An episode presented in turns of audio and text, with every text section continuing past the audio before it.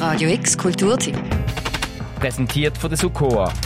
Webagentur, die deine digitale Visionen zum Abheben bringt. Peter Ochs hat wesentlich dafür gesorgt, dass wir alle an Wahlen und Abstimmungen teilnehmen können und dass wir überhaupt die Politik der Regierung auch verfolgen und demnach auch kritisieren können. Seit der Benjamin Morzwald, Kurator vom Historischen Museum Basel.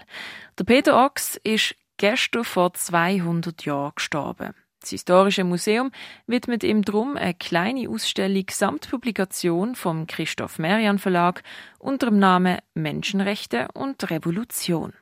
Denn zur Zeit vor der Revolution war es noch so, dass die regierenden Räte geheim tagten und auch keine Aufzeichnungen darüber veröffentlichten. Und somit ist diese Öffentlichkeit und auch die Schriftlichkeit und die, ja, die Gleichberechtigung, also es ist eine ganz wesentliche Voraussetzung für die Gleichberechtigung aller Bürger. An die 18. Jahrhundert hat es in der Schweiz noch ganz anders ausgesehen. Die alte Eidgenossenschaft ist nur ein lockerer Staatenbund und in den Stadtkantonen hat meistens eine kleine Elite geherrscht. Der große Teil der Bevölkerung hat kaum Recht gehabt zum Mitbestimmen. Der Peter Ochs ist seinerzeit ein bisschen vorausgesehen.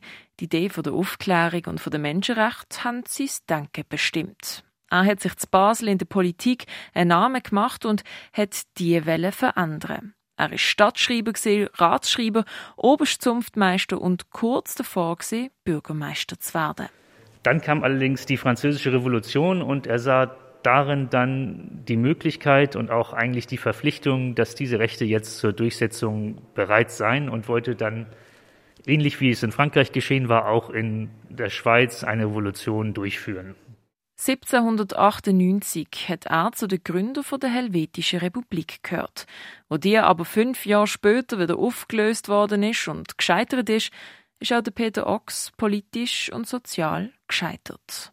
Durch die französische Revolution hat er fast sein ganzes Vermögen verloren, hat den Holsteiner Hof müssen verkaufen, das Anwesen, in dem er gewohnt hat. Er ist als Landesverräter brandmarkt worden und angefeindet worden. Es wurden Schmähschriften über ihn verfasst, Karikaturen bis hin zu einer Bombe, die wohl in seinen Vorgarten geworfen wurde, oder Ziegelsteine mit Drohungen, die durch seine Fensterscheiben geworfen wurden. Also er wurde wirklich stark angegangen, so stark, dass die Söhne sich genötigt sahen, ihren Namen zu ändern. Also seine zwei Söhne, die geheiratet haben, die haben ihren Namen anlässlich der Heirat auf Hies, den Namen des Großvaters, geändert.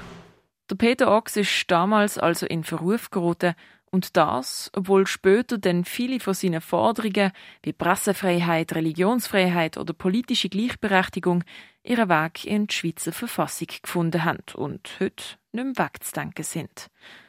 Noch Jahre später hat er einen schlechten Ruf gehabt. Aber über die Jahre hat sich das immer mehr verbessert, weil man irgendwann aufgehört hat, nur auf sein Scheitern zu schauen und angefangen hat, auch das zu beachten, was gelungen ist, inklusive seine moderne Sichtweise, sagt Benjamin Marzfeld.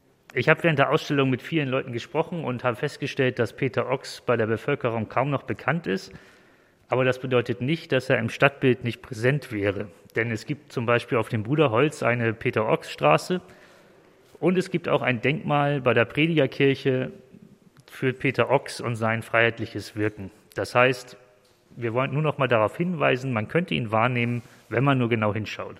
Mehr über den Peter Ochs und sein Wirken erfahren kannst du in der Ausstellung Menschenrechte und Revolution oder auch in der gleichnamigen Publikation vom Christoph Merian Verlag.